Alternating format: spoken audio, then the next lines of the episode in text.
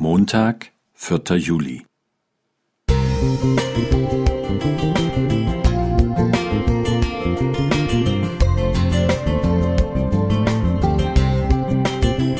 Ein kleiner Lichtblick für den Tag.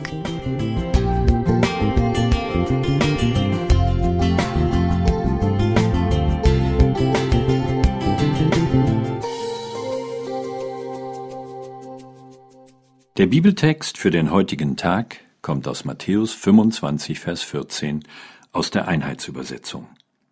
Es ist wie mit einem Mann, der auf Reisen ging. Er rief seine Diener und vertraute ihnen sein Vermögen an.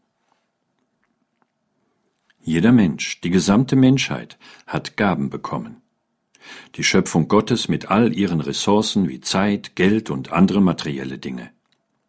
Das sind unsere Fähigkeiten und Talente und schließlich geistliche Gaben für den Einzelnen und für die Gemeinde. Bei der Geschichte, aus der der obige Text stammt, handelt es sich um ein Wiederkunftsgleichnis, das im Kontext der Endzeitrede Jesu steht. Jesus hatte seine Jünger von ihren Fragen nach dem Wann kommt er wieder und wie lange weggeführt hin zu Wie leben wir in der Erwartung der Wiederkunft? In den Gleichnissen gibt er Antworten darauf. Hier sagt er, Gott hat uns viele Gaben und Talente gegeben. Wie gehen wir in seiner Abwesenheit damit um? Die drei Menschen im Gleichnis handeln unterschiedlich. Zwei setzen sich ein, zwar mit unterschiedlichen Talenten, aber mit gleichem Engagement. Der dritte jedoch tut nichts, sondern vergräbt sein Talent. Warum? Hier liegt das verstörende Element im Gleichnis, die Begründung dieses Knechtes. Er betrachtet seinen Herrn als hart, unfair und ausbeuterisch.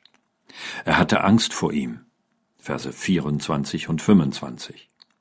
Deshalb nennt der Herr ihn schlecht und faul.